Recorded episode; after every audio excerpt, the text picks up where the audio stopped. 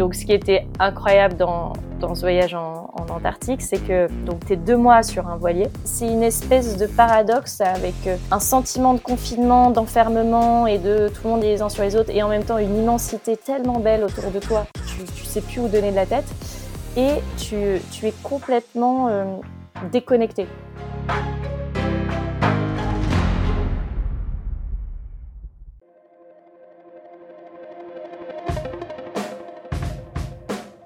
Bienvenue sur Les Frappés, le podcast sur le dépassement de soi et l'aventure. Je suis Loïc Blanchard, entrepreneur, coach et préparateur mental certifié. J'ai été pendant plusieurs années sportif de haut niveau en judo avant de quitter les tatamis pour me consacrer à des sports de plein air comme le triathlon ou partir m'évader sur des treks engagés. Récemment, je suis devenu finisher de la PTL, un ultra trail de 340 km autour du Mont Blanc organisé par l'UTMB. Depuis la création des frappés en 2020, j'ai deux objectifs. Le premier, c'est de vous faire découvrir des univers fascinants qui font rêver. Avec mes invités, on ira naviguer sur toutes les mers du monde. On participera à des expéditions dans les régions polaires ou en Himalaya. On découvrira l'envers du décor de l'entrepreneuriat et du sport de haut niveau et on partira en mission avec des membres des forces spéciales. Le deuxième, c'est de vous aider à croire en vos propres rêves et à passer à l'action grâce au partage de ces invités exceptionnels. On sous-estime largement ce dont on est capable physiquement ou mentalement, et je suis convaincu qu'une petite conversation peut déboucher sur de grands changements. On a en moyenne 4000 semaines à vivre sur Terre, alors autant les vivre à fond.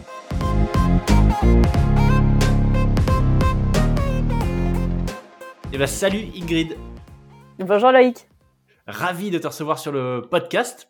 Il euh, y, a, y, a, tellement de sujets dont on va pouvoir parler. Je je sais pas si euh, notre heure heure et demie va suffire, mais bon, écoute, euh, on verra. En tout cas, je suis très très content d'accueillir quelqu'un qui a un parcours aussi riche et varié que le tien.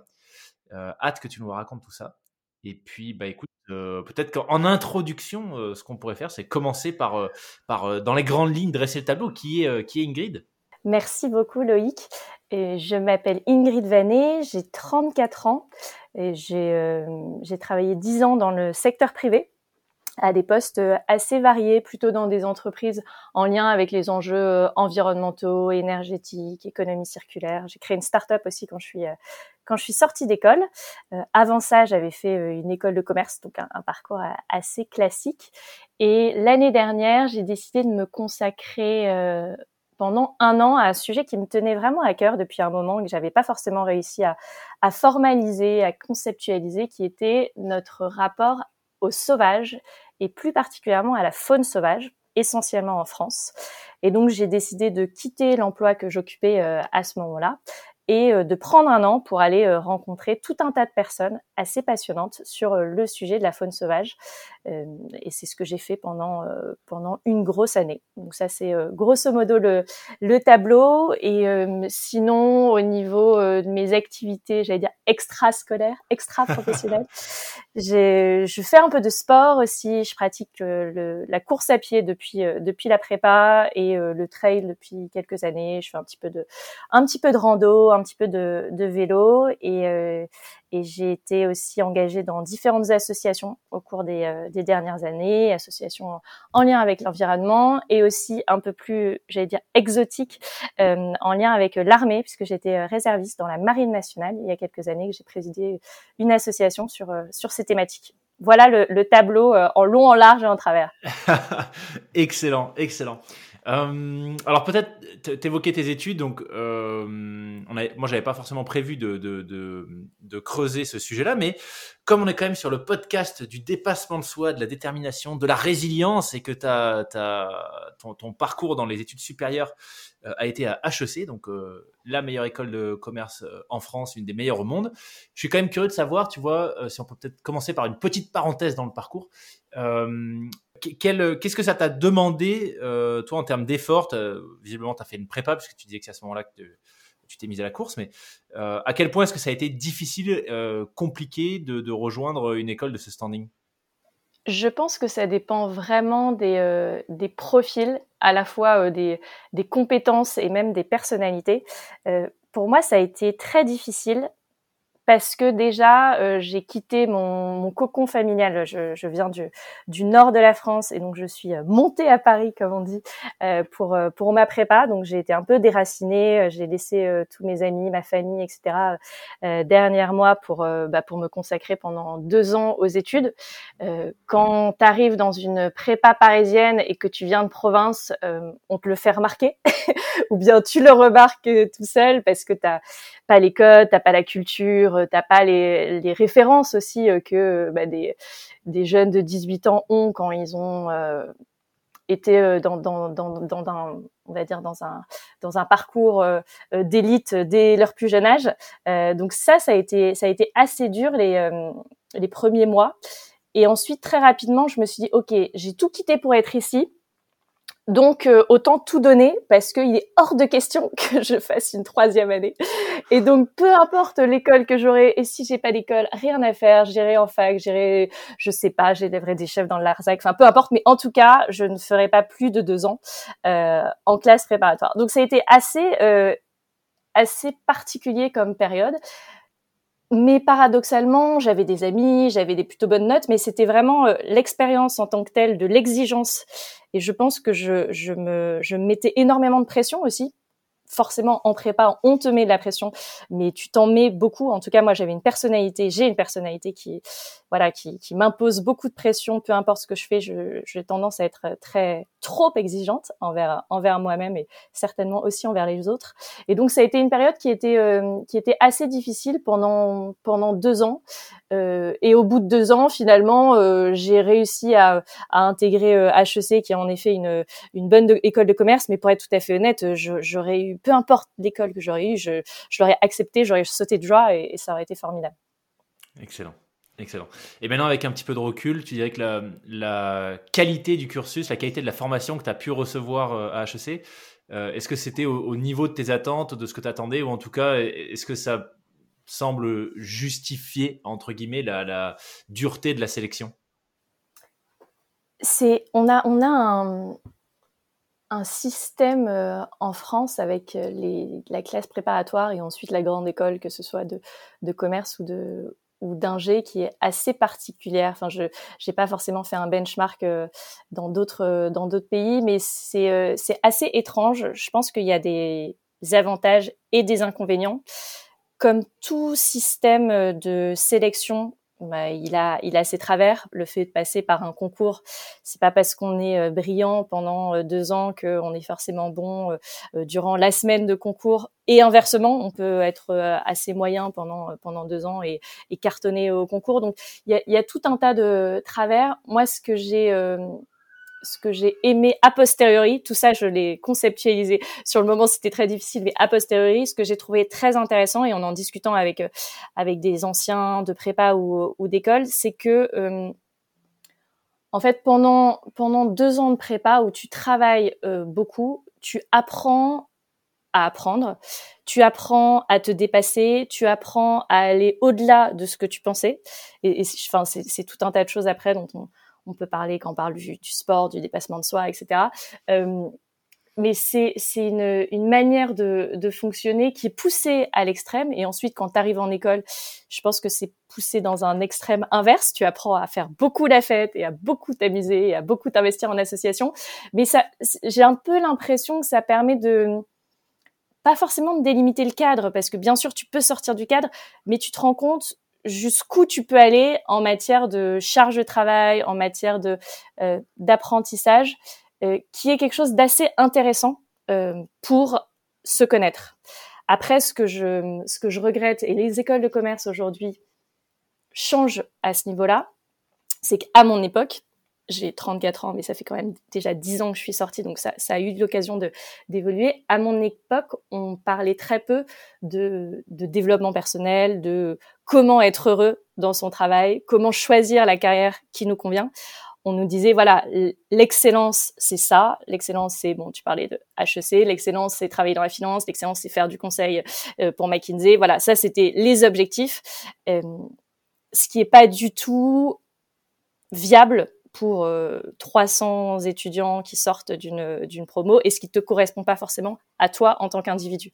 Et, et donc tout le travail quand tu sors d'une école, en tout cas à mon époque, c'est ensuite de déconstruire ça et de dire ok mmh. tu tu as une certaine capacité de travail, tu as aussi des envies, tu as une sensibilité, tu as tout ça. Qu'est-ce que tu veux faire de tout ce potentiel-là et à toi de le construire?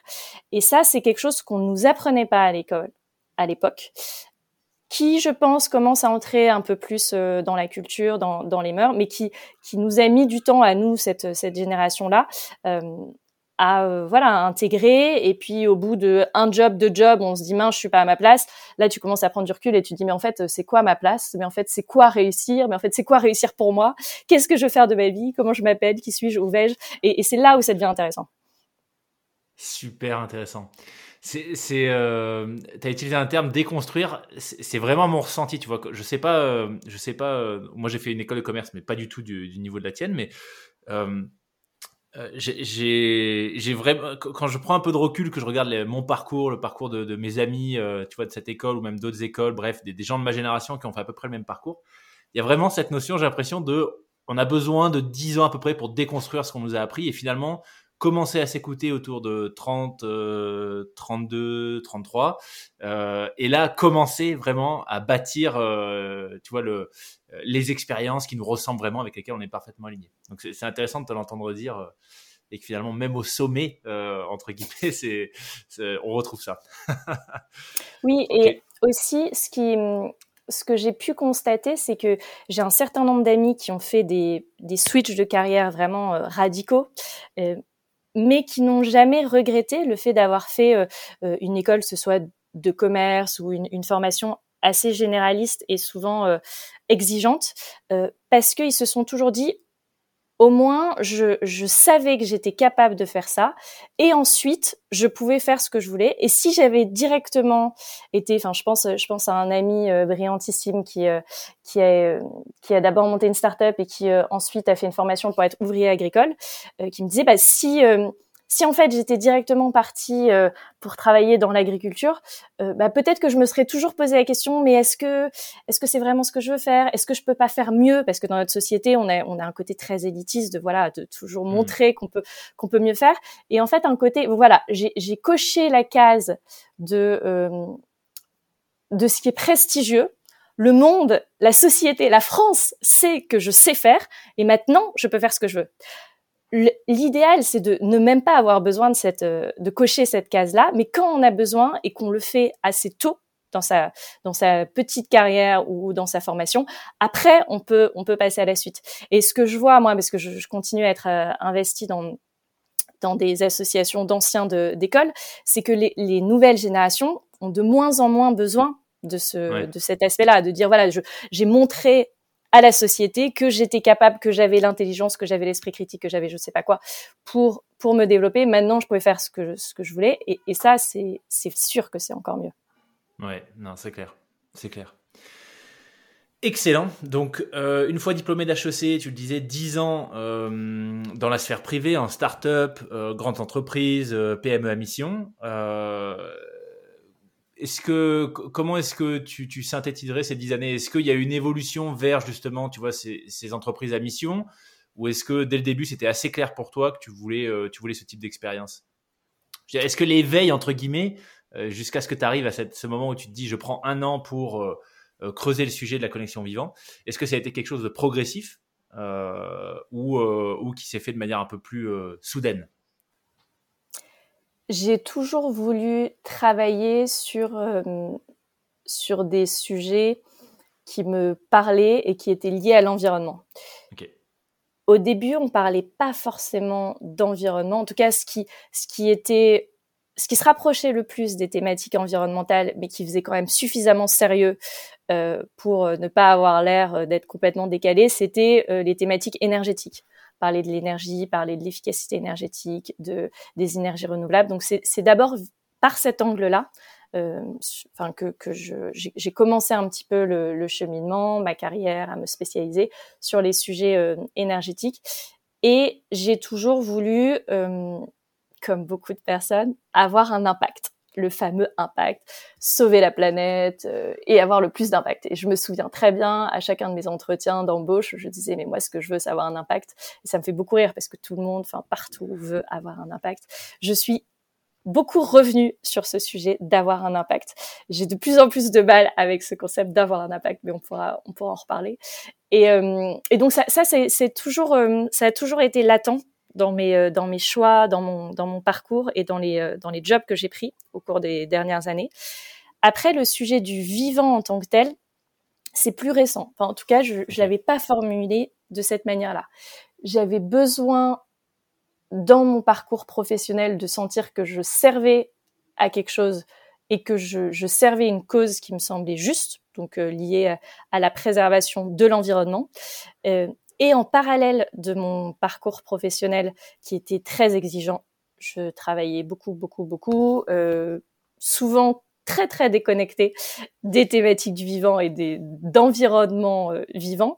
Et donc en parallèle de ça, j'avais besoin d'aller dehors, j'avais besoin de nature, j'avais besoin de courir, j'avais besoin euh, de voyager, j'avais tout, ça. Et donc, en fait, c'est au, au, fur et à mesure, il y a eu certainement quelques quelques expériences où je me suis dit, euh, mais en fait, ce que ce que tu essayes de de défendre et de vendre en entreprise, c'est une espèce de concept que tu as complètement décorrélé de la réalité qui est ce qui te permet de t'épanouir aujourd'hui et en fait, ce dont tu parles, bah, c'est euh, c'est le vivant, c'est la biodiversité, c'est le sauvage, c'est l'animal. Et, euh, est-ce qu'il y a un moment moyen de, de rassembler tout ça? Donc ça, a été un, questionnement qui, euh, est venu au, fur et à mesure du temps et qui a été certainement euh, oui exacerbé avec un certain nombre de d'expériences et de, de voyages que j'ai pu faire. Ok.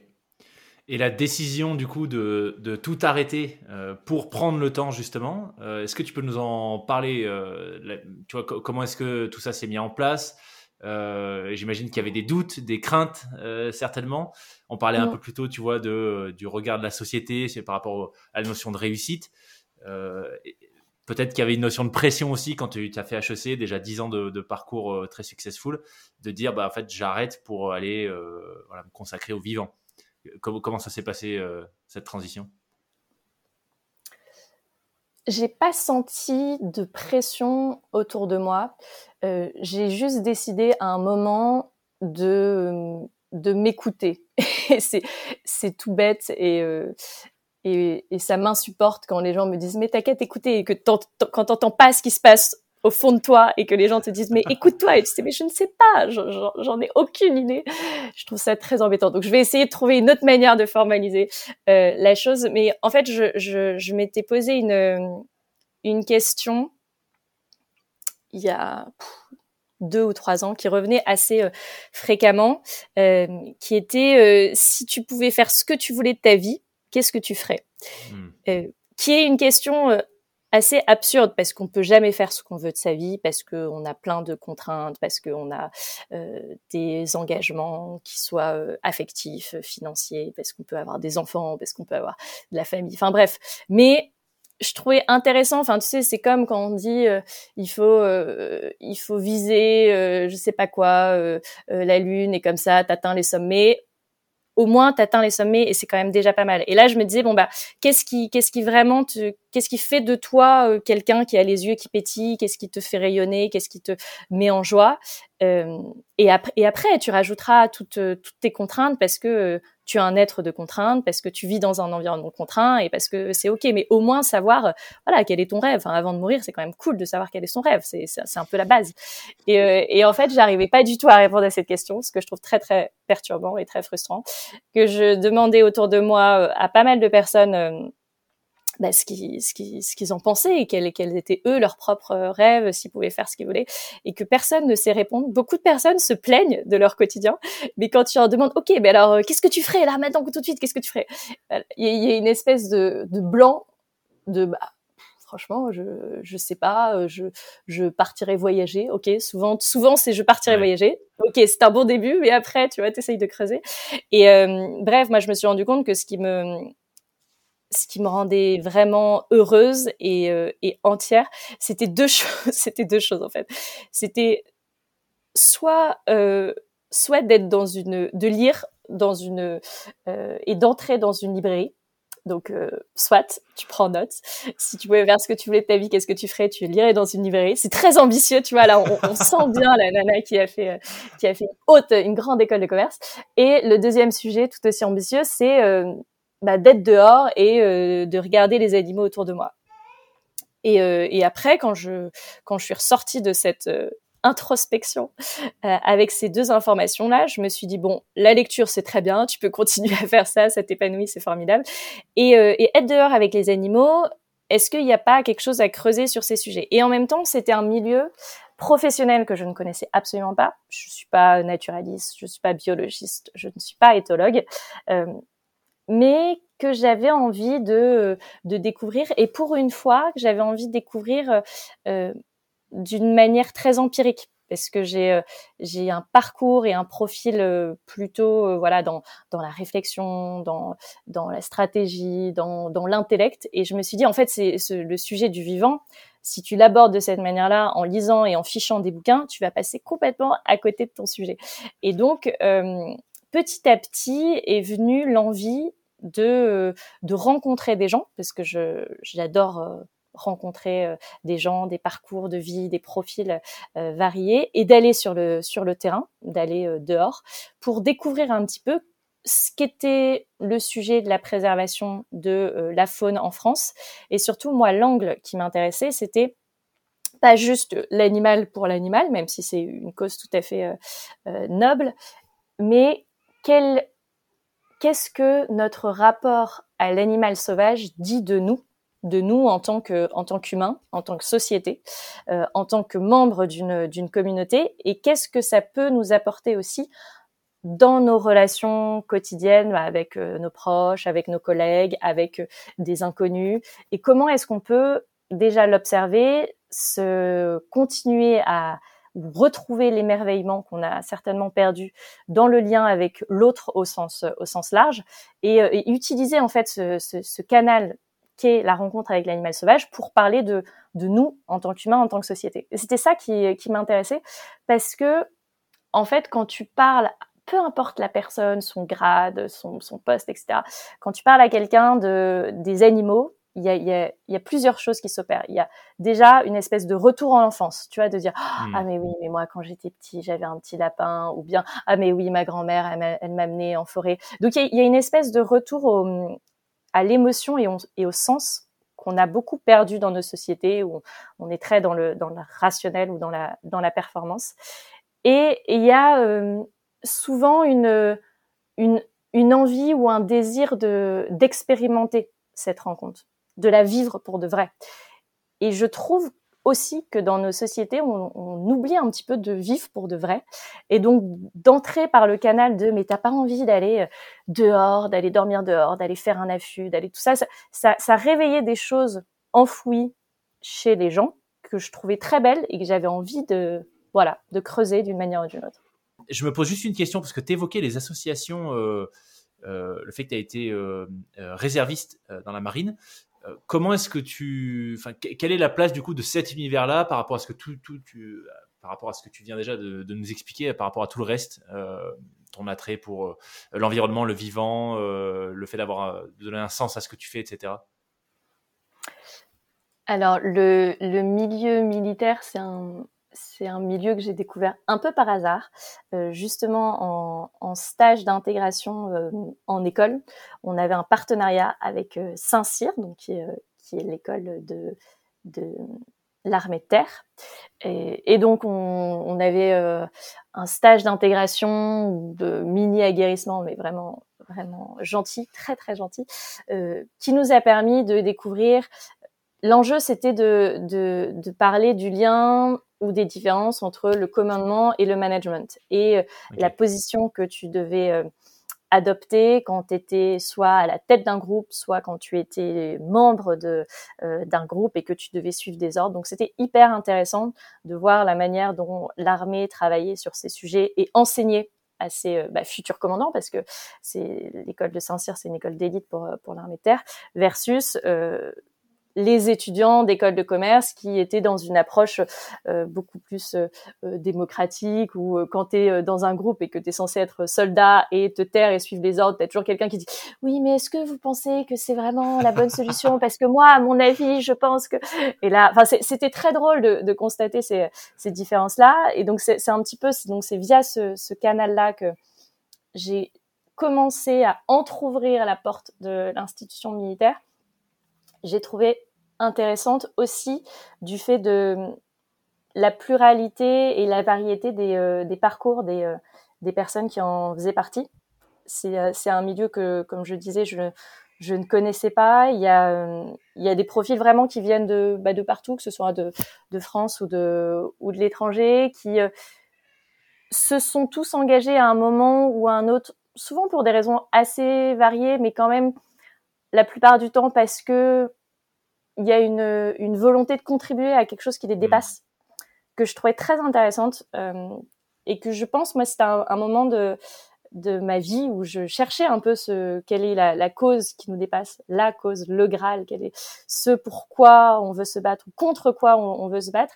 Et, et, je trouvais que ce qui se tramait autour de l'institution militaire euh, m'apportait des réponses dans ce dans ce sens le côté comment tu comment tu fais communauté comment tu euh, arrives à créer des liens avec des personnes qui viennent d'environnements euh, différents euh, comment tu arrives aussi à continuer à faire fonctionner une institution dont l'objectif est de ne jamais être utilisé. Enfin, c'est ça qui est quand même assez particulier parce que des, militaires, ils s'entraînent pendant des mois, des années, mais l'objectif est quand même, si possible, bah, de ne pas être en guerre. Donc c'est très particulier, ou bien parfois d'aller dans, dans, certains autres pays, mais l'objectif initial est de défendre le territoire national et en même temps on, croise les doigts pour que cela n'arrive euh, n'arrive jamais.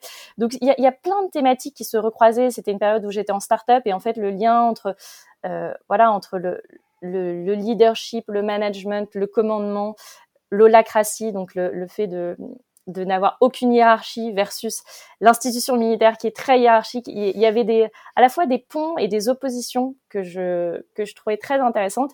Et en fait, comme moi, je me suis toujours nourrie de rencontres avec des gens qui n'avaient rien à voir avec mon milieu et avec la manière avec laquelle je pouvais penser, parce que avec certains militaires, j'ai aussi eu un certain nombre de, de discussions, euh, voilà, complètement lunaires sur, sur des sujets sur lesquels j'étais pas forcément euh, en accord. Euh, ça, a fait partie des briques, je pense, qui euh, bah, qui m'ont construite au cours des au cours des dernières années et qui m'ont permis aussi de de voir quelle était la à la fois la force d'un d'un collectif et et la difficulté parfois à à rameuter des personnes autour d'une d'une cause qui était si peu tangible que bah, la, la, préservation d'un espace de souveraineté qui était quand même euh, bah, assez, euh, assez peu mis en danger euh, au niveau des frontières terrestres. Excellent. Excellent. Alors, j'ai découvert du coup l'association que tu as présidée qui est les jeunes. je sais pas de l'IHEDN. IHEDN, yes. Comment tu résumerais la, la, mission du coup de, de l'association de manière synthétique? Euh, c'est une association qui est rattachée au service du Premier ministre, basée à l'école militaire, qui a pour euh, vocation de sensibiliser les jeunes, donc c'est moins de 30 ans, aux questions de défense, de sécurité et de souveraineté nationale, et qui travaille beaucoup sur euh, le lien qu'on appelle le lien armée-nation. Donc comment est-ce que tu fais en sorte que la société civile connaisse mieux son armée et que les militaires bah, connaissent mieux les les gens et les causes qu'ils qu'ils défendent de par, euh, de par leur engagement. Donc c'est c'est une association qui euh, organise beaucoup d'événements, de conférences, de visites, qui a un, podcast euh, maintenant, qui écrit tout un tas d'articles et qui est souvent sollicité par que ce soit le ministère des Armées ou le ministère de de l'Intérieur pour bah, pour travailler un petit peu sur le lien entre la jeunesse et, et l'engagement en en tant que Français. Excellent. Super. Si on a qui veulent aller voir, je mettrai le lien euh, en description de l'épisode. Excellent. Ok, donc si on en revient du coup à cette, euh, cette transition que tu as, opérée, euh, donc tu, tu, c'est assez clair, je pense, sur le, la mission, en tout cas l'objectif que tu avais en tête ou les, les, grandes thématiques qui te qui te qui t'animaient. concrètement, tu l'as. Comment est-ce que ça s'est organisé? Comment est-ce que ça s'est concrétisé? Concrètement, j'ai fait ce que j'avais appris à faire au cours de mes dix années passées en entreprise quand je recherchais un boulot. Je suis allée sur LinkedIn et j'ai contacté des gens en disant Bonjour, je ne connais rien à ce que vous faites, mais ça m'intéresserait vachement de passer du temps avec vous. Est-ce que vous seriez disponible? Sauf que, au lieu de demander Est-ce que vous seriez disponible pour prendre un café en bas de votre tour à la Défense? Je disais bah, Est-ce que vous seriez disponible pour que je vienne dans votre réserve naturelle, dans votre parc national, dans votre ONG pour passer un jour, trois jours, une semaine? Et et écouter ce que vous avez à me dire et, euh, et vivre un peu à vos côtés pour comprendre de quoi euh, il est question. Et, donc là, tu avais une idée de, de, de, quelque chose que tu voulais produire suite à ça? Est-ce que, est -ce que tu, tu, savais déjà que tu allais, euh, je sais pas, euh, récolter des témoignages, faire de la photo?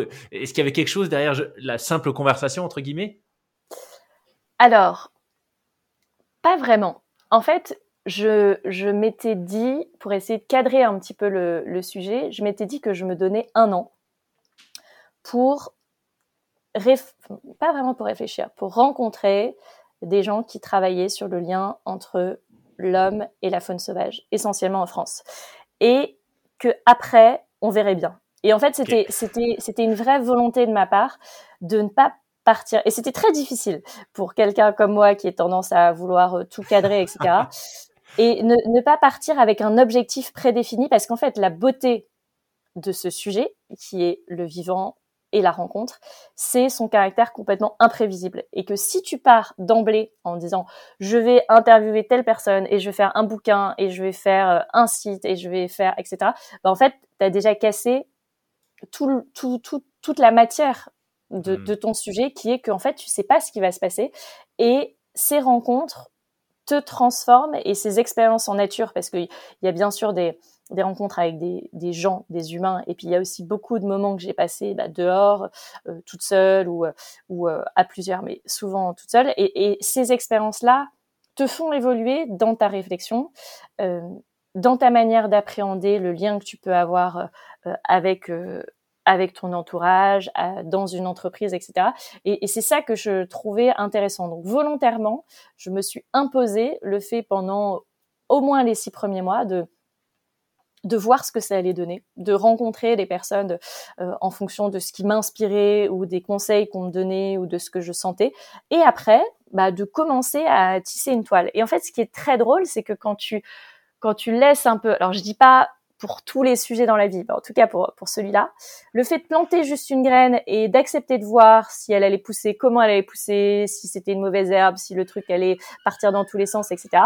Ben c'était aussi donner de la place à un sujet vivant que de toute façon tu ne, tu ne maîtrises pas.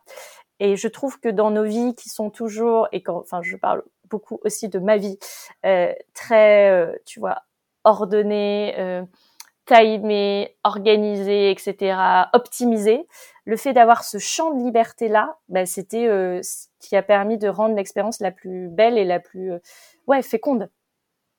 Génial. Tu, dirais qu'il y a des rencontres en particulier qui t'ont marqué euh, pendant cette expérience? Alors. Ouais, tu vois vraiment représentatif justement de ce que tu cherchais en termes de tu as parlé de transformation, que c'est des rencontres qui marquent. Euh, est-ce qu'il y en a une ou deux, tu vois, qui, pour toi, qui représentent vraiment ça? Oui, il y en a plusieurs. Il y a des rencontres. Alors, dans les rencontres humaines, euh, auxquelles je pense assez naturellement, il y en a quelques-unes. il y en a quelques-unes dans les Pyrénées. L'été dernier, euh, j'ai euh, traversé, enfin on était deux à traverser les, euh, Pyrénées en randonnée par le, chemin de la haute route, qui est un, itinéraire assez exceptionnel pendant, pendant un mois. Et là, on a rencontré pas mal de bergers euh, avec avec leurs brebis et le fait de passer du temps avec euh, ces personnes-là euh, dans leur bergerie, d'aller euh, participer à la traite, de discuter un petit peu de leur quotidien, du lien qu'ils ont avec les bêtes, de la peur de l'ours souvent.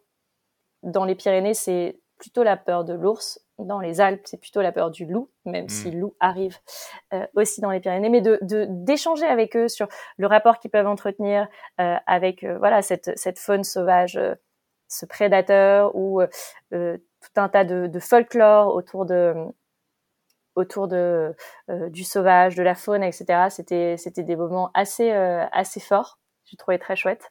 Euh, dans le Mercantour, euh, j'ai eu euh, des super moments avec des responsables du parc national du, du Mercantour, avec un pisteur loup aussi avec qui j'ai passé quelques jours, qui était en fait, toutes les personnes avec qui j'ai passé du temps étaient d'une générosité assez exceptionnelle. Et je pense que c'est parce que tout le monde se fout un peu, qu'on se le dise, euh, du, du sujet du lien avec la faune sauvage en France. Et donc quand tu arrives, que tu débarques et que tu dis euh, bonjour, j'ai rien à vous vendre, euh, j'ai rien à vous acheter non plus, mais je m'intéresse à ce que vous êtes et qui vous, êtes et ce que vous faites. Est-ce qu'on peut passer un moment et est-ce que vous pouvez me, parler un peu de votre expérience? Bah, Tout de suite, tu, as un écho, enfin, tu, tu, tu sens que les gens sont, sont très réceptifs. Et à l'inverse, enfin là, je te parle de personnes avec qui je, je, je, je partageais un certain nombre de, de convictions. Et à l'inverse, il y a d'autres profils avec qui j'avais très peu de choses en commun et qui ont été aussi des super rencontres. J'ai passé euh, à peu près une semaine euh, dans les Ardennes avec un groupe de chasseurs euh, et c'était une expérience passionnante. Pour quelqu'un qui est assez naturellement pas forcément tout à fait favorable à la chasse en France, j'ai trouvé ça vraiment très enrichissant, très intéressant parce que à chaque fois c'était des échanges qui étaient vrais et parce que dans un sens ou dans l'autre on n'était pas là pour euh, juger. En fait, moi j'avais mis depuis longtemps mes postures, mes convictions, mais tout ça de côté et j'étais juste là pour absorber et pour comprendre un peu l'environnement dans lequel euh, la thématique de l'animal était traitée aujourd'hui en France. Et donc après, tu vois, tu peux mettre euh, ta casquette euh, militante, ta casquette euh, politique, etc., en disant je suis d'accord, je suis pas d'accord. Mais en fait, avant tout, il faut comprendre quelles sont les forces en présence, comment ça fonctionne aujourd'hui, et, et, comment est-ce qu'on peut faire pour réussir à, à travailler ensemble. Et le, la, la, réflexion autour de l'altérité que représente l'animal est, est assez est assez intéressante à, à, creuser parce que tout ce que tu retrouves dans la difficulté d'approcher un animal, de le rencontrer pour de vrai, de l'accepter même si tu le comprends pas, etc. Bah tu le retrouves avec des, des profils de, de gens avec qui tu, tu n'as rien en commun et avec qui tu dois faire société. Donc c'est c'est ça aussi que je que je trouve intéressant. Moi quand je quand tu te retrouves face parce que là je te parle des des rencontres humaines mais quand tu te retrouves nez à nez à deux mètres de toi avec un gros bouquetin, que tu es toute seule et que tu dis merde, euh, qu'est-ce qu'il pense, euh, comment je gère cette situation? Après, tu te rappelles que le bouquetin est plutôt inoffensif, que voilà, et tu, tu risques pas grand-chose, mais quand même, il a quand même des sacrés cornes et t'es quand même pas très rassuré. Et, et en fait, tu, tu, te retrouves face à une situation où t'as aucun moyen de communiquer avec l'individu en face de toi. Enfin, tu peux lui parler parce que toi, ça te rassure, mais t'es pas sûr que le message passe. Et, euh, et tu dois gérer cette c'est cette différence, cette altérité qui est pas forcément une confrontation, mais où euh, chacun doit euh, s'accepter et réussir à cohabiter dans un espace où tout le monde n'a pas forcément les mêmes les mêmes envies, les mêmes besoins, euh, les mêmes manières de vivre. Et, c'est ça qui qui est assez intéressant à creuser aussi dans les rencontres humaines que tu peux avoir dans ta vie de tous les jours avec des gens avec qui tu n'es absolument pas d'accord. Tu dirais que c'est un peu le, finalement la, synthèse de, de cette expérience euh, à la rencontre de gens, euh, tu vois, qui, euh, qui sont impliqués sur les sujets du vivant, etc. C'est un petit peu ce que tu retiens de, de toutes ces rencontres que tu as pu faire? Cette notion d'altérité de... ouais. C'est à la fois la notion d'altérité, il y a aussi un sujet dont on dont on parle pas suffisamment, je trouve, sur lequel on n'arrive pas suffisamment à se concentrer, c'est euh, c'est accepter de laisser de la place à l'autre, parce que euh, que ce soit l'animal sauvage ou, euh, ou l'autre que toi, pour pour s'épanouir, pour vivre, pour évoluer, il a besoin d'un espace, que ce soit un espace physique ou un espace mental. Euh, donc voilà, comment tu fais pour laisser de la place à l'autre? Comment tu fais pour prendre le temps? Mmh. Aujourd'hui, on veut toujours tous très vite faire les choses. Et en fait, bah, la nature a besoin de temps pour évoluer, pour grandir, pour tout ça. Donc comment est-ce que tu fais pour penser tes actions dans le temps long? Comment est-ce que tu fais pour avoir le moins d'impact possible? On revient sur le sujet de l'impact parce qu'en fait, l'idéal quand même, c'est comme en bivouac. Quand tu, quand, quand, quand tu pars de ton bivouac, l'objectif, c'est de ne laisser aucune trace. Et nous, en fait, même dans notre, dans notre vocabulaire, dans notre société, tout le monde veut avoir un impact, tout le monde veut faire des choses. Et en même temps, quand tu regardes la nature, l'idée, c'est de faire en sorte que ton passage sur Terre euh, ne détériore pas l'environnement et la nature. Alors, il y en a de plus en plus, on dit non, mais c'est avoir un impact pour réparer ce qu'on a pu faire de mal. Et je comprends tout à fait cette logique. Je suis, je suis volontairement un peu euh, provocante quand je, quand je parle de, bah, de l'absurdité d'avoir, d'avoir un impact. Parce que bien sûr, avoir un impact pour mieux faire les choses, ça se comprend. Mais en, fait, notre, notre volonté individuelle et, euh, et collective de, de, de marquer du saut de notre existence, la planète Terre, bah, c'est peut-être un peu la raison pour laquelle euh, les choses foutent un peu le camp aujourd'hui. Et, et, tout ça, en fait, c'est dans notre inconscient collectif, dans notre imaginaire, de dire on veut montrer qu'on a fait quelque chose. Oui, mais attention, parce que quel est, enfin, quel est le, quel est le travers de ça? C'est que à force de vouloir montrer qu'on a fait quelque chose, bah, bah enfin, l'espace de vie naturelle est de plus en plus euh, fade et, euh, et, de moins en moins riche parce que on a voulu mettre de euh, de l'artificiel et de l'humanité un peu partout et qu'on n'a pas forcément laissé suffisamment de place à l'autre.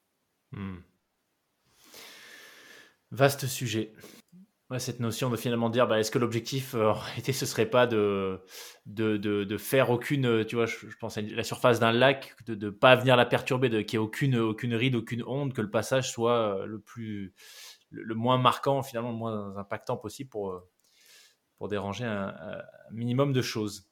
Et donc juste, euh, puisque moi j'ai découvert ton parcours, euh, je crois que c'était sur LinkedIn euh, où tu as, alors je sais pas si tu communiquais avant sur quand tu étais dans ta grande carrière successful en entreprise sur des sujets business ou autres, mais en tout cas moi j'ai commencé à avoir des, des posts sur LinkedIn que tu faisais, j'imagine je sais pas combien de temps c'était après que tu aies fait ta transition, mais sur le sujet du vivant, tu partageais d'ailleurs des, infos hyper intéressantes. J'ai découvert par exemple que j'avais toujours du mal à me rappeler Antarctique, Arctique. Et j'arrivais pas à trouver de moyens mémotechniques de comment me rappeler de qui, euh, lequel et quoi. Et donc, euh, bah, j'ai vu un de tes posts euh, avec, un ours polaire en image où tu expliquais le, petit tips pour s'en rappeler. Mais voilà, le premier, je crois que le, le gros post que j'avais vu, c'était celui où tu annonçais que tu partais donc en Antarctique Mhm. Je me trompe pas, hein Oui, qui est, l'anti-arctos. Voilà, arctos, ça veut dire ours, et donc en Antarctique, l'anti-arctos, donc euh, voilà, il n'y a pas d'ours. Donc le pôle sud, il n'y a pas d'ours. Mais bref, euh, donc c'est là que j'ai découvert ton parcours. À quel moment est-ce que, donc déjà, euh, bah, si t'es ok, j'aimerais bien qu'on discute un petit peu de cette expédition, puisque pour le coup c'était c'était un, un, gros projet. et mais peut-être avant qu'on parle de l'expédition en tant que telle, à quel moment est-ce que tu as tu as formulé ce projet? Comment tout ça s'est présenté? Et, euh, et surtout à quel moment de tu vois cette coupure de un an? Déjà, est-ce que c'était vraiment dans la coupure de un an pour euh, chronologiquement remettre Ouais, ça fait partie de la coupure. Hein. Ok, ouais, super. tout à fait. Et donc, comment, comment est-ce qu'on en arrive à se dire je pars en Antarctique pour observer le vivant là-bas? Ah, Alors, pour répondre à ta question, oui, ça, ça, a clôturé en beauté mon année euh, de, de, réflexion et de et d'expérience autour du, euh, du vivant que j'avais vraiment concentré sur euh, la France métropolitaine et j'ai eu cette cette chance incroyable de passer deux mois sur un voilier en Antarctique en janvier-février 2023. Oui, tout à fait, 2023. donc voilà, ça, ça a permis de, de clôturer cette, cette année en, en donnant un, un regard euh, assez différent de ce que j'avais pu euh, voir et expérimenter en France. Comment on en vient là? Alors moi j'ai eu énormément de chance et, euh, et, beaucoup, beaucoup, voire que de la chance. J'ai été là au bon moment, au bon endroit, parce que c'était une, expédition qui devait avoir lieu il y a quelques années, qui du fait du Covid a été décalée de deux ans. Un membre de l'expédition, pour des raisons personnelles, n'a pas pu, euh, enfin, a annoncé en, en, septembre de l'année euh, l'année précédente euh, qu'il ne pouvait plus se, joindre à ce projet. C'était un gros projet parce que c'était partir de moi, aller jusqu'en baie Marguerite, qui est un endroit assez isolé où très peu de de voiliers vont pour pouvoir prendre le temps, aller voir les animaux, passer passer du temps. Il y avait tout un partenariat qui a été monté avec une fondation pour pour travailler avec les scolaires sur sur les enjeux polaires, etc. Donc c'était un c'était un gros projet. Et donc cette personne, pour pour des raisons personnelles, n'avait a dû bah, dû se retirer de l'expédition. Et moi j'étais là au bon moment au bon endroit. Et j'ai dit moi moi ça m'intéresse. C'est complètement sur mes sujets. On parle de biodiversité on parle de temps long on parle de euh, de nature de liens qu'on a avec euh, la faune sauvage de transmission euh, aux jeunes. Et en plus je suis dans mon année consacrée au vivant. Donc j'ai le temps. Et, donc j'ai pu j'ai pu intégrer cette cette expédition donc ça a été euh, énormément de, de, chance pour moi et, et, en amont en fait, il y a tout, euh, tout l'équipage avait euh, avait travaillé sur sur ce projet qui oui qui devait partir déjà dès dès 2020 voire ou 2021, j'ai un trou. Ok. Et donc là, tu es parti avec la casquette Ingrid solo ou avec la casquette fond dotation Paul-Émile Victor? Parce qu'on n'en a pas encore parlé, mais, ah oui, mais c'est ton activité aujourd'hui, hein, c'est ça, principale? Alors non, enfin l'activité euh, d'administratrice du fonds de dotation Paul Émile Victor, c'est une activité bénévole euh, donc euh, que je fais en plus de, de tout le reste. Là, j'étais vraiment partie avec la casquette Ingrid solo, Ingrid et les petits animaux. découvrons un peu ces ces sujets-là et continuons la réflexion sur sur notre lien à la faune sauvage et la particularité, moi, ce qui m'intéressait dans l'expérience en Antarctique, au-delà du, du, caractère fabuleux, esthétique, etc., c'est que euh, en Antarctique, ce qui est très étonnant, c'est que la, la biodiversité est très pauvre dans le mmh. sens où elle est absolument incroyable. Il y a des baleines, il y a des phoques, il y a des manchots, mais il y a, il y a, une, il y a très peu d'espèces. je pense, et vraiment, j'en suis quasiment persuadée, qu'il y a plus de biodiversité, en tout cas de d'espèces différentes à Paris, et je parle pas de la France, je parle de Paris, que en Antarctique. Mais c'est juste que ce sont des espèces qui sont tellement emblématiques et tellement imposantes que ça nous fait briller les yeux. Et donc, ça m'intéressait aussi de, de, jouer sur ce sujet-là, de dire mais attendez, euh, vous quand vous pensez Antarctique, vous pensez les animaux, mais pourquoi quand vous pensez Paris, vous pensez pas les animaux? Parce qu'il y a plein d'animaux, vous avez vu tous les mmh. insectes, vous avez vu tous les oiseaux. Donc, ce sujet-là m'amusait beaucoup. Euh, ce que je trouvais aussi intéressant, c'est que euh, la raison pour laquelle on est euh, comme des gamins quand on est euh, en Antarctique, euh, c'est parce que les animaux, on parvient à les approcher sans faire beaucoup d'efforts. En France, tu peux les approcher si tu restes pendant trois heures dans ton affût, que tu fais pas de bruit et qu'ils te voient pas. Donc ça, ça nécessite un effort, un engagement, etc. En Antarctique, les animaux, tu peux les approcher beaucoup plus facilement. Il y a bien sûr tout un tas de distances de sécurité, évidemment, pour pas leur, leur transmettre de maladies, mais le contact se fait beaucoup plus facilement. La raison évidente à ça, c'est parce qu'on les chasse pas. Tout simplement. Évidemment, un chevreuil, il te voit, le premier truc qu'il fait, c'est que c'est qu'il part et que voilà, le plus vite possible, parce que euh, humain égale chasse égale tu vas mourir. En Antarctique, ça fait euh, des dizaines d'années qu'on ne chasse plus la baleine, donc qui maintenant euh, revient et c'est et c'est super. le phoque a été chassé dans les premières expéditions euh, d'explorateurs polaires, mais ça fait aussi très longtemps que qu'il n'est plus chassé. Et donc, tu as un rapport à l'animal qui n'est pas d'égal à égal parce que on est tous différents, mais qui est de euh, ah tiens, il y a un truc qui débarque sur mon territoire et euh, c'est ok parce que de toute façon c'est un truc de plus ou de moins. Euh, et donc l'animal est chez lui et toi tu lui rends visite toi, tu es un visiteur euh, qui est toléré pour un certain temps dans un espace donné. À l'inverse de la France, où nous, humains, on a l'impression qu'on est sur notre territoire et de temps en temps, quand on essaye de voir les animaux, bah, il faut faire beaucoup, beaucoup d'efforts parce que les animaux ont tellement l'habitude bah, de se retrouver accueillis à coups de, à coups de fusil ou autre, ou bien d'être dégagés parce qu'en fait, on prend de plus en plus de place avec nos sports, nos sports d'outdoor. Moi, je, pratique le trail, la rando, le vélo, le tout ça. Oui, mais en fait, le parapente, ça, ça prend, en fait, ça prend de l'espace sur un espace de nature qui jusqu'à maintenant était réservé aux animaux. Donc c'est génial, on veut tous aller dehors, et moi la première. Sauf que comment est-ce que tu arrives à cohabiter? Comment est-ce que tu fais pour euh, pour équiper euh, des, des voies d'escalade quand en fait bah, tu as des oiseaux nicheurs et qui euh, bah, maintenant ne, ne, peuvent plus accéder à leur nid ou bien sont dérangés par les grimpeurs. Donc cette cohabitation-là, qu'on n'a pas forcément l'habitude d'appréhender de cette manière-là en France, quand tu es en Antarctique, comme c'est toi qui es l'intrus, tu, tu la constates vraiment parce que tu, tu n'as rien à faire là. Tu es, juste un visiteur qui est, qui est accepté pour quelques heures, quelques jours et qui, et qui après repart. Donc ça crée un rapport à l'animal qui est, qui est assez intéressant et très différent de ce que tu peux avoir dans ton quotidien en France. Super intéressant. Ça, du coup, au moment du départ, tu avais euh, un peu plus tôt qu'habituellement, tu es, plutôt quelqu'un de rationnel, qui aime bien organiser les choses, euh, tu vas structurer, etc. Euh, c'est ce que tu avais essayé d'éviter, en tout cas au début de, ta coupure. Est-ce que là, pour le coup, par contre, pour l'Antarctique, tu avais, euh, avais, une sorte de, de protocole, d'éléments que tu voulais absolument observer qui t'ont permis de tirer les conclusions que tu, viens de nous présenter? Ou, ça a été vraiment, tu, fais ça de manière un peu empirique maintenant que tu as digéré l'expérience? Non, j'avais j'avais rien formalisé dans mon approche. Jusqu'au bout, j'ai été en, freestyle. Oui, tu as raison. J'avais absolument rien formalisé. Je, mon objectif était de, de, de me laisser surprendre en fait et donc de continuer, tu vois, dans cette découverte de soi, il y a le côté, euh, euh, tu, tu, te laisses surprendre par les rencontres que tu fais et tu vois ce que ça provoque en toi, euh, comme euh, sentiment, comme émotion, etc.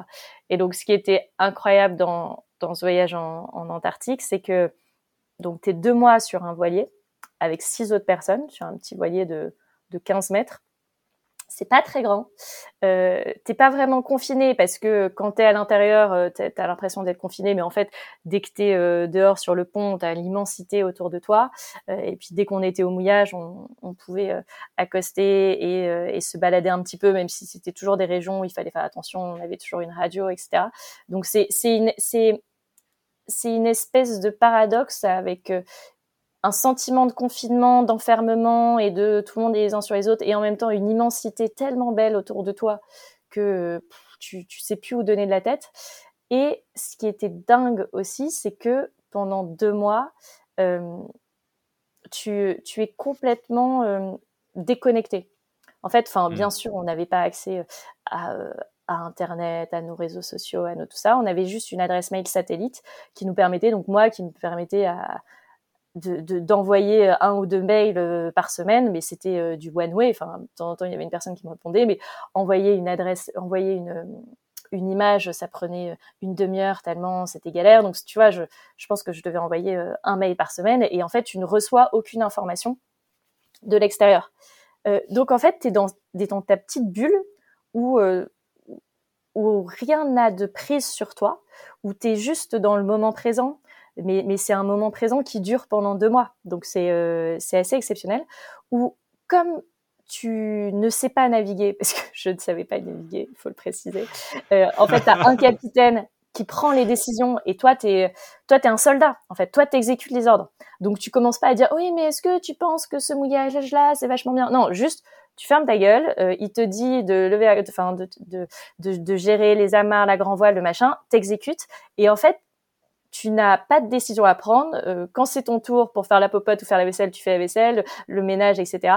Et tu es, juste là, et tu es juste là pour, euh, bah, pour profiter sans aucune contrainte et sans aucune charge mentale euh, de gestion de l'itinéraire parce que tout dépendait de la météo donc tu pouvais rien prévoir, de gestion de l'après parce que de toute façon comme t'as pas accès euh, à internet ou à tes amis ou à tout ça tu peux rien prévoir donc en fait ça te, ça te coupe complètement euh, d'un de, de, ton quotidien et, et ça je l'avais pas du tout anticipé. Tu vois je, je m'attendais beaucoup euh, au beau, à, à l'esthétique, à la rencontre avec l'animal, etc. Mais cette expérience de failles spatio-temporelles dans notre vie euh, surorganisée, elle m'a, elle m'a complètement scotché. Et pourtant, j'avais eu déjà des expériences de rando longue. Je te parlais euh, des Pyrénées ou de, enfin d'autres, d'autres moments comme ça où pendant quelques jours t'es, t'es déconnecté, mais pendant deux mois, c'est, c'est la folie.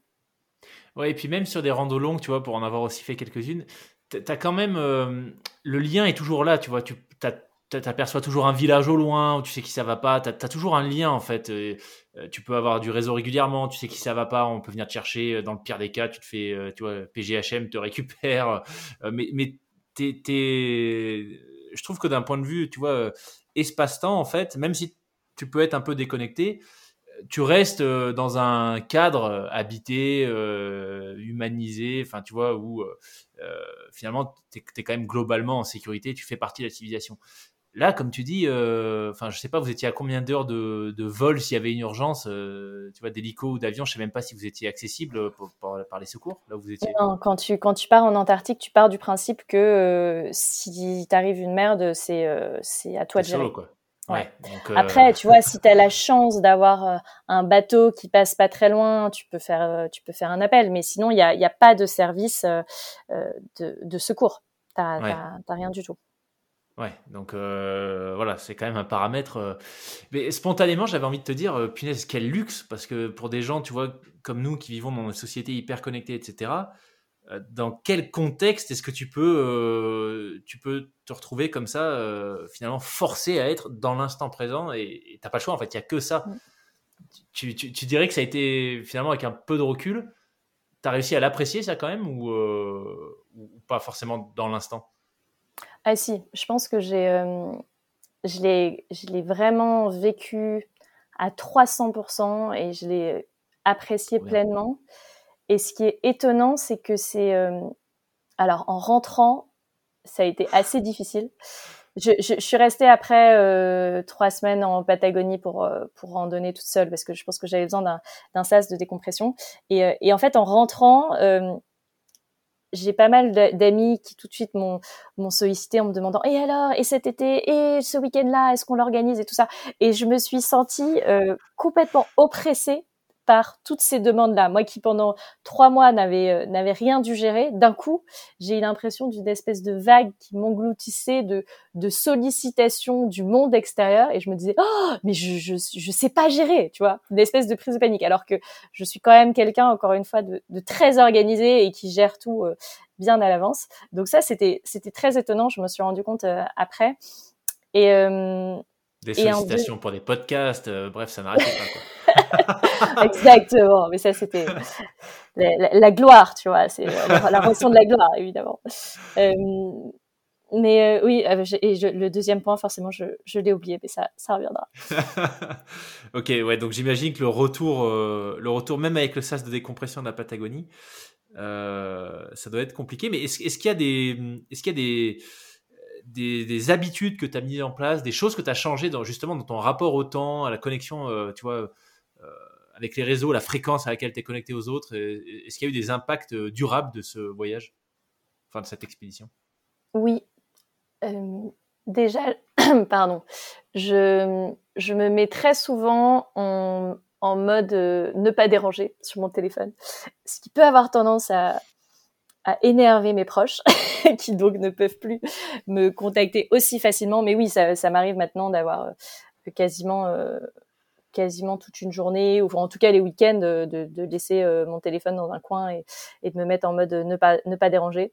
Euh, des, des, choses toutes bêtes, mais euh, de partir pour toute une journée et de laisser mon téléphone chez moi et d'aller faire des courses et de laisser mon téléphone chez moi. Et, et ça se passe bien. Enfin, la probabilité de se perdre dans Paris est quand même assez limitée. Ou au pire, on arrive à trouver quelqu'un qui nous réoriente.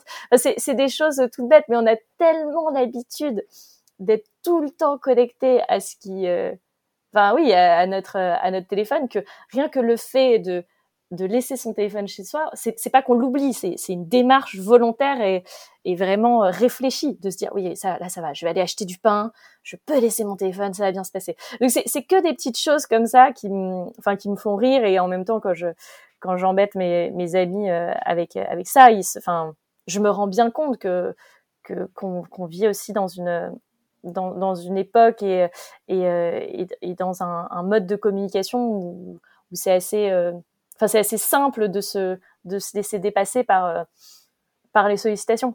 Donc je pense que c'est ça. Et puis aussi je, je continue à me m'octroyer du temps toute seule dehors, euh, à, aller euh, marcher toute seule, à aller courir euh, toute seule, à, partir plusieurs jours comme ça, juste voilà, juste pour moi, parce que je, me rends compte que à Paris, je me perds un peu.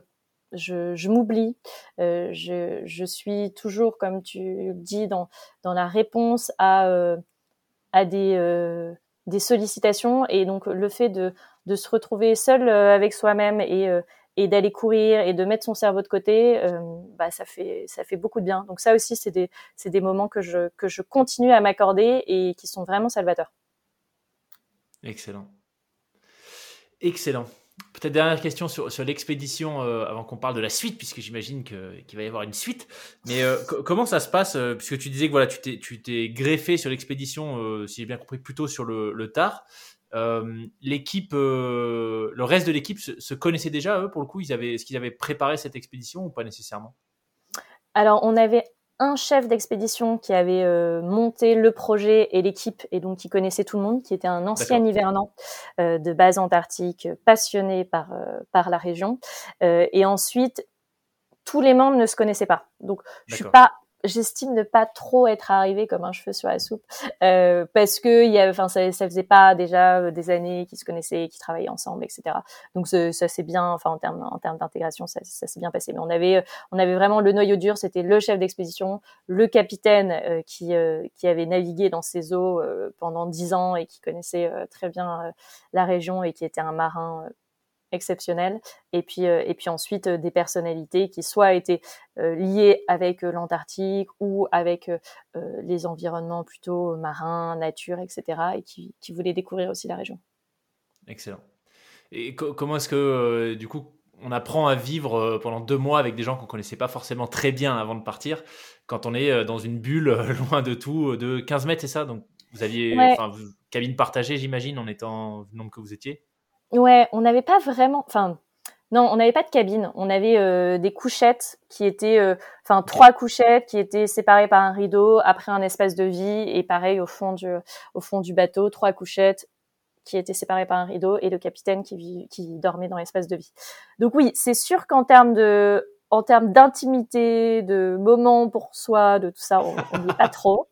Euh, comment on apprend à vivre avec des gens C'est une excellente question.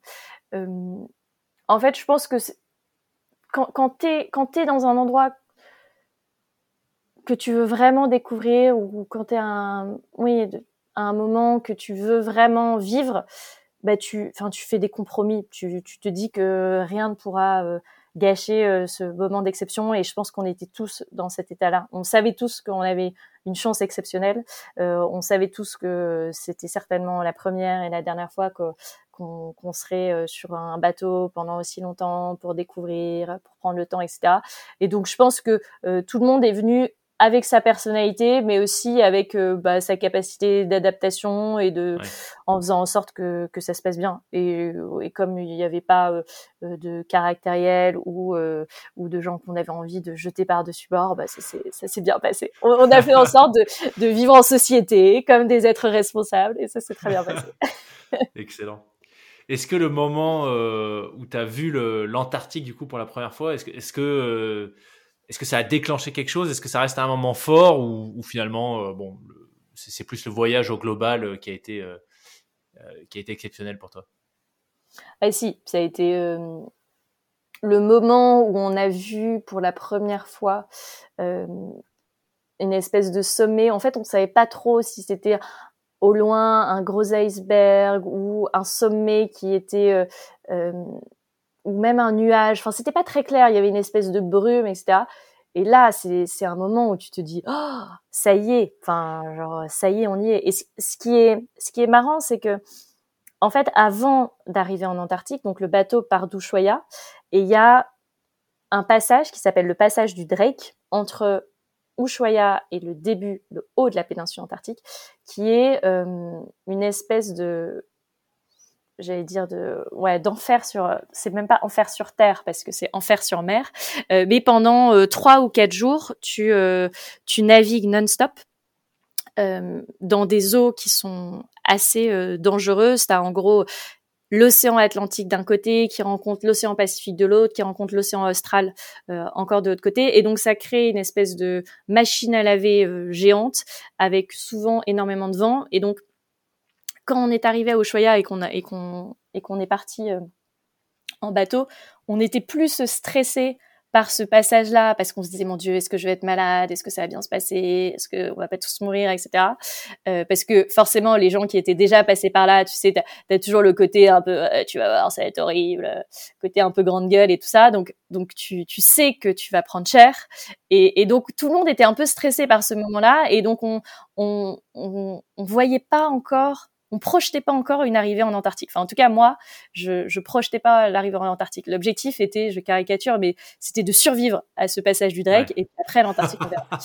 et donc, quand, quand l'Antarctique est arrivé, tu te dis, oh, déjà un, trop bien, j'ai survécu, et puis deux, euh, ça y est quoi, c'est c'est enfin l'exceptionnel qui qui avait déjà un peu débuté euh, se présente à toi et euh, et tu et et, et ça c'est c'est assez fou c'est assez fou comme euh, comme sentiment. Et puis et puis après enfin c'est comme comme toutes les expériences de nature que tu sais euh, finalement euh, cadré dans le, dans le temps. Tu te dis, mais chaque journée euh, est exceptionnelle, chaque journée est une est une découverte. Et donc, euh, quand tu te couches le soir, tu te dis, mon Dieu, mais il s'est passé tellement de choses. Et c'est toujours très frustrant parce que quand tu es dans ton quotidien à Paris et que tu arrives le vendredi soir et tu dis, oh, mais j'ai pas vu la semaine passée, j'ai eu l'impression d'être dans un tunnel. Alors que quand quand tu randonnes pendant une semaine, tu dis, oh là là, mais c'est fou, en une semaine, j'ai eu l'impression d'avoir vécu mille vies.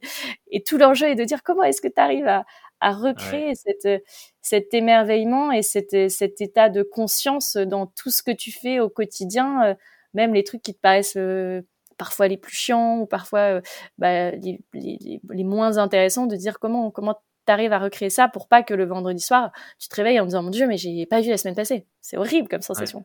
Ouais, clairement. Ouais. Clairement, clairement, clairement. Et le, le, passage de Drake, ça me fait penser à l'histoire de Shackleton quand tu mm. penses qu'il y a des, des hommes qui ont traversé ce passage sur. Alors, la, chaloupe était plus vraiment ouverte parce qu'ils avaient mis un espèce de pont, euh, ils avaient fabriqué un espèce de ponton, euh, enfin, de, de, de, ouais, de, de, pont pour la chaloupe, mais ils tenaient pas, je crois qu'ils tenaient à peine assis à l'intérieur. Enfin, bon, bref. De penser qu'il y a des, des gens qui ont traversé ce. Ce, ce, passage genre absolument horrible dans une chaloupe qui devait faire je sais plus 6 ou 7 mètres euh, en 1915 ou 16, tu vois, tu te dis, mais avec une carte et un compas comme seul instrument de navigation, dis bon, euh, ça c'était d'exploration.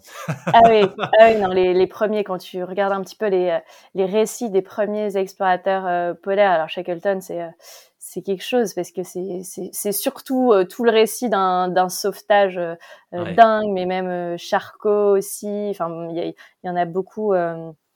Scott, euh, énormément de, de, récits comme ça de voyage et c'était très drôle parce que dans la, dans la bibliothèque du, euh, du bateau, le capitaine avait, avait beaucoup de soit de biographies d'explorateurs ou bien de récits d'explorateurs euh, polaires et ce qui était fascinant, alors c'est déjà tu te, tu te rends compte bien sûr de la différence de, de matériel, de conditions de vie qui n'ont absolument rien à voir. Surtout les gars quand ils partaient hiverner, enfin c'était c'était quand même pas, pas la même. mais moi, ce que j'ai trouvé très étonnant, c'est notamment dans le, les récits de voyage de Charcot, donc euh, l'explorateur polaire français euh, Charcot, qui, euh, qui décrivait les manchots qu'il rencontrait et les comportements des manchots sur les rochers, sur la glace, etc.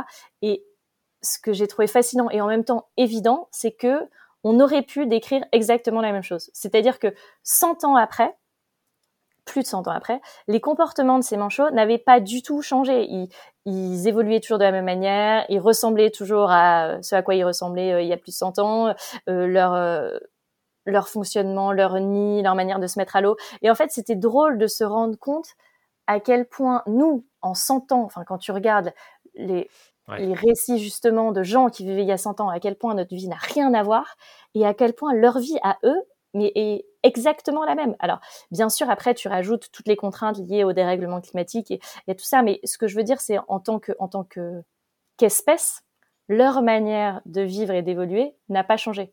Et, c'est très drôle de, lire des récits d'il y a ouais, de, il y a 100 ans euh, du, du, siècle dernier qui, qui décrivent quelque chose que toi, tu vois directement et, et qui n'a pas évolué. Ouais, fascinant. Fascinant. Et donc là, le retour de ton expédition, ça s'est fait, euh, ça s'est fait quand? Il y, a, il y, a, quelques semaines, un mois et quelques, c'est ça? Ouais, il y a un mois, c'est ça. Un mois, ok. Euh, quand on avait échangé en off pour préparer l'interview, euh, j'avais cru comprendre que ça, clôturait cette année, mais que finalement c'était peut-être la, première étape vers d'autres projets derrière. Donc est-ce que est-ce que c'est le cas? Est-ce que et si c'est le cas, est-ce que tu peux nous en parler? Alors c'est sûr que après avoir travaillé pendant un an sur les sujets liés au vivant et à la biodiversité, c'est très difficile de clôturer et de dire bon bah maintenant on va retourner travailler à la défense même s'il y a plein de choses à faire à la défense en matière de biodiversité. Euh, mais euh, oui, c'est, euh, ce sont des sujets que j'ai euh, envie de continuer à creuser. Alors je, je continue, tu parlais de des petits des petits articles sur LinkedIn, je continue à écrire, à poster de temps en temps sur LinkedIn et puis à écrire un peu plus pour pour d'autres projets par la suite et je vais continuer enfin je, je pense que ça sera ça sera certainement plus euh, plus clair dans les prochaines semaines, mais je vais continuer à, à m'engager sur euh, sur ces sujets. En fait, pendant un an, j'ai beaucoup été dans dans l'observation parce que ça me semblait important de, avant d'arriver euh, avec avec mes, mes gros bras et de dire je vais sauver la planète, je vais révolutionner la manière de traiter le vivant et la faune sauvage en France, je me suis dit bon, vas-y avec un peu d'humilité, essaye de comprendre ce qui se passe et vois si toi tu peux y apporter quelque chose. Donc j'ai été vraiment pendant un an dans une dans une logique plus d'absorption de d'informations, d'émotions, de, de tout ça. Et là, je rentre dans une phase où j'ai envie de faire des choses sur ces mmh. sujets. Souvent, ce qui est bien, c'est que euh, la réflexion et, le vécu précèdent l'action, donc c'est déjà pas mal.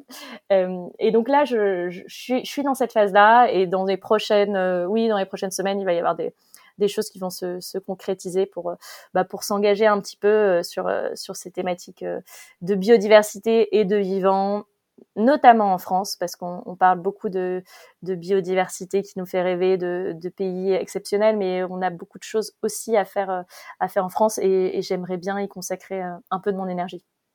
Génial. Génial. Bon, stay tuned. Euh, on, va, on va suivre les annonces dans les semaines qui viennent. Et peut-être en conclusion, euh, Ingrid, donc tu t'es donné les moyens de vivre des expériences extrêmement riches pendant un an. Euh, donc moi j'ai une question pour toi. L'objectif du podcast, c'est aussi d'inciter, tu vois, les gens à passer à l'action, en tout cas de les inspirer à se lancer euh, à leur propre niveau, dans, leurs univers, dans leur discipline, à oser entreprendre, euh, viser leurs objectifs, même s'ils paraissent complètement fous aux autres.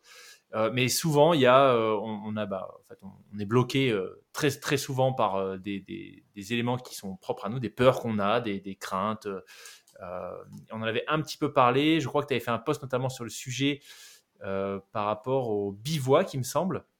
Mmh. Euh, fait que t'en avais un peu marre qu'on te dise mais comment tu vas dormir toute seule la nuit t'es une femme ça c'est méga dangereux machin donc peut-être qu'on pourrait parler de ça mais est-ce que globalement il y a des, des réalisations que tu as eues des prises de conscience que tu as eues par rapport à ce que tu es capable de faire euh, pas nécessairement en tant que femme, mais euh, en tant qu'individu, en tant qu'Ingrid, que tu pensais pas nécessairement possible euh, avant, avant d'entreprendre toutes ces expériences? Oui, complètement. en fait, c'est assez marrant parce que ce dont on parle, c'est le sujet de la confiance en soi. Et on n'est pas tous égaux face à la confiance en soi. Il y en a qui naissent avec un, une capacité à se faire confiance euh, qui est exceptionnelle. Et t'en as d'autres euh, chez qui c'est euh, c'est moins le cas. Et, et, donc tout le travail est de se dire pour ces personnes-là comment tu vas step by step? Parce que c'est quelque chose qui se construit un peu au fur et à mesure. Et, et une fois que tu as acquis un certain niveau de confiance en toi bon bah tu dis bon c'est quoi enfin est-ce que est-ce que je pourrais pas faire juste un petit peu plus juste un petit peu mieux? Et, en fait c'est des toutes petites marches qui au fur et à mesure quand tu les gravis tranquillement l'air de rien tu te rends compte que bah ouais t'arrives à faire des choses assez chouettes. Et alors moi ma moi j'ai une recette miracle. Non c'est pas une recette miracle mais un truc qui fonctionne assez bien chez moi et qui est euh, qui est assez absurde. Je sais pas si je suis la seule à fonctionner de cette manière là mais quand j'ai quand j'ai des euh, je sens que j'ai des défis euh, professionnels euh, qui sont complexes ou que j'ai un, une espèce de manque de confiance en moi, je m'inscris à des courses que je trouve complètement euh, folles et beaucoup trop dures pour le niveau que j'estime avoir. Et une fois que j'ai passé la ligne d'arrivée, je me dis non mais attends Ingrid, si capable de faire ça, mais tu es capable de tout faire. Et, et donc, en fait, c'est un peu comme ça que je fonctionne. C'est assez, euh, c'est assez bizarre parce que c'est, c'est complètement irrationnel parce que c'est pas parce que tu es capable de courir 100 km que tu es capable de changer de job ou bien de prendre ta vie en main ou bien je sais pas quoi. Euh, mais en fait, ça crée, enfin, en tout cas, chez moi, ça crée une espèce de, de satisfaction et de fierté personnelle euh, que je ne dois qu'à moi et donc qui me permet de bah, d'être hyper confiante dans mes capacités quelles qu'elles soient. Euh, mmh. Donc en fait c'est c'est et c'est comme ça je pense que je j'appréhende le sport ce qui est ce qui est assez bizarre. C'est à la fois parce que ça me permet d'être dehors et parce que c'est génial et aussi parce que euh, ça ça permet chez moi de de, de déclencher un truc euh, qui dans d'autres niveaux euh, m'aide à me à me dépasser. Et en fait à mon avis tu vois, cette année que je me suis octroyée, euh, elle est aussi, elle a été rendue possible parce que euh, je me suis euh, octroyé un peu le bénéfice du doute en me disant, non mais est-ce que, tu vas réussir à en faire quelque chose? Est-ce que, est-ce que t'es pas complètement en train de, te perdre? Est-ce que tu as vraiment fait HEC pour, pour passer un an à aller regarder des animaux? Est-ce que tu es sûr? Et puis il y avait une partie de moi qui disait oui, mais en même temps, euh, en même temps, t'as vu tout ce que t'arrives à faire à côté. Enfin, rien à voir, mais quand même, c'est quand même balèze. Alors je suis, je suis pas du tout. Enfin, je reste une une amateur de chez amateur dans tous les sports que que, que je pratique, mais enfin peu importe en fait. C'est l'important, c'est de c'est de se sentir fier de soi et qui au fur et à mesure euh, te permet de euh, faire des choses euh, que tu ne te pensais pas capable d'accomplir. Donc c'est un peu comme ça que je fonctionne de mon côté. Excellent. Je viens de finir le livre de David Goggins. Euh, je ne sais pas si tu connais. Euh, non. Qui est un, un, Américain qui a été, le, je crois, le 36e euh, Navy SEALs noir aux États-Unis. Donc autant te dire, ça fait pas beaucoup. Oh. Sur des, des, milliers. Et qui est Bon, alors c'est très américain, mais qui est souvent décrit par, euh, tu vois, des Joe Rogan, enfin des, des, gens qui, qui fréquentent souvent euh, ce qu'on appelle des high achievers, qui est un peu décrit comme euh, euh l'homme au mental le plus, le plus, comment dire, euh, j'ai pas le terme qui vient, mais l'homme au mental le plus costaud, si tu veux, au monde, quoi. C'est, il fait des trucs vraiment hallucinants. Et en fait, il a un peu le même schéma, enfin, il a exactement le même schéma que toi. Il dit chaque fois qu'il est confronté à une difficulté, en fait, il va piocher dans ce qu'il appelle sa cookie jar, donc son, son, espèce de boîte à cookies, tu vois. Euh, et à chacune de ces épreuves auxquelles il a participé, qu'il a terminé, etc., c'est un cookie, en fait. donc, chaque fois qu'il en termine une, bah, il, met ça dans sa boîte à cookies.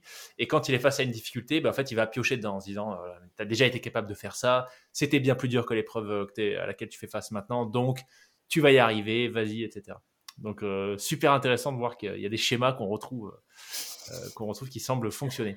Et par curiosité, c'était quoi la, dernière grosse épreuve qui te faisait peur que, que as, à laquelle tu t'es inscrite? Mmh.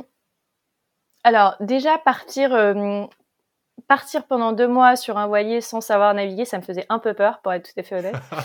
euh, mais bon, ça c'était pas c'était pas particulièrement sportif.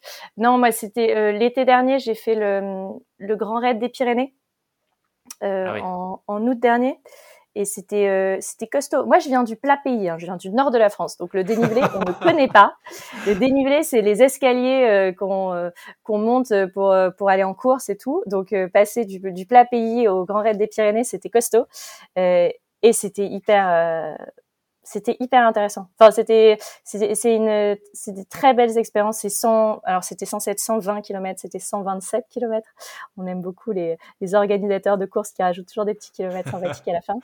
Et, et c'est euh, c'est très beau, c'est dur, euh, et, euh, et, tu rencontres des gens euh, géniaux et, et, tu manges bien et tu te marres bien et, et, tu te dépasses et tu te demandes à peu près toutes les trois heures ce que tu fous là et puis après tu te dis mais non mais c'est pas grave ça va bien se passer ouais c'est des c'est des moments c'est des moments sympas.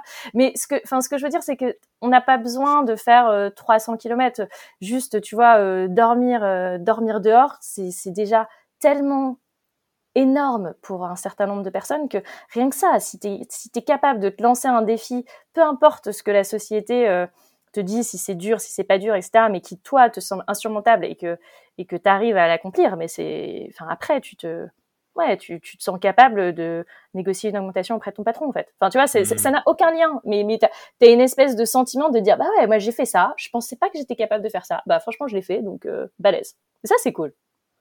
Carrément, carrément. Tu dirais que c'est peut-être le message que tu, tu ferais passer euh, après un an, euh, tu vois, un an consacré à des projets qui n'avaient rien à voir avec, euh, enfin, a priori en tout cas avec ta formation, avec ton début de carrière, etc. Ce serait peut-être ça que tu voudrais dire?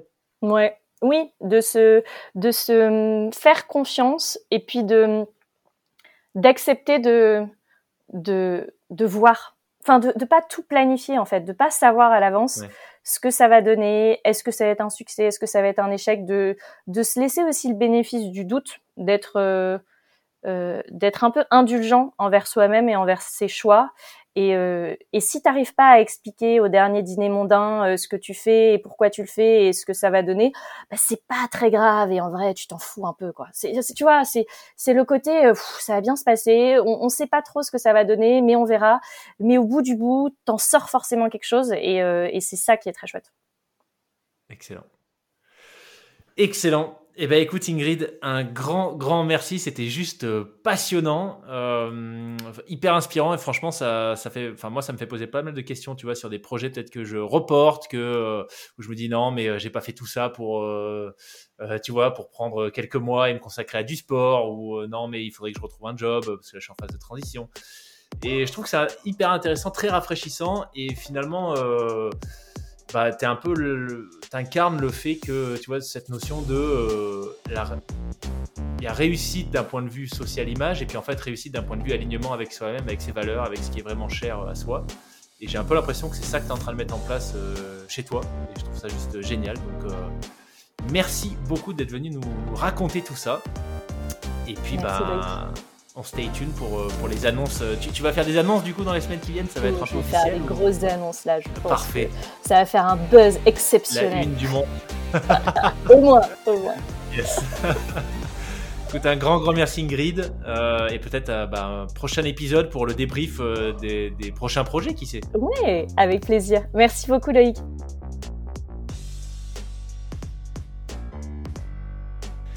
Merci d'avoir écouté l'épisode dans son intégralité. J'espère que vous avez pris autant de plaisir que ce que j'en ai eu à l'enregistrer. Si vous avez des feedbacks, vous pouvez me contacter sur le compte Instagram du podcast, lesfrappés.podcast ou par email à hello.lesfrappés.com. Je fais mon maximum pour que vous viviez de super expériences audio avec mes invités. Chaque épisode demande beaucoup de temps et d'énergie. Si vous appréciez mon travail, la meilleure façon de me soutenir, c'est de partager cet épisode à au moins 3 personnes qui aiment se dépasser. Si vous écoutez le podcast sur Apple Podcast ou Spotify, prenez quelques secondes de votre temps maintenant pour m'y laisser une note 5 étoiles et un commentaire. Merci beaucoup pour votre fidélité, à la semaine prochaine pour un nouvel invité.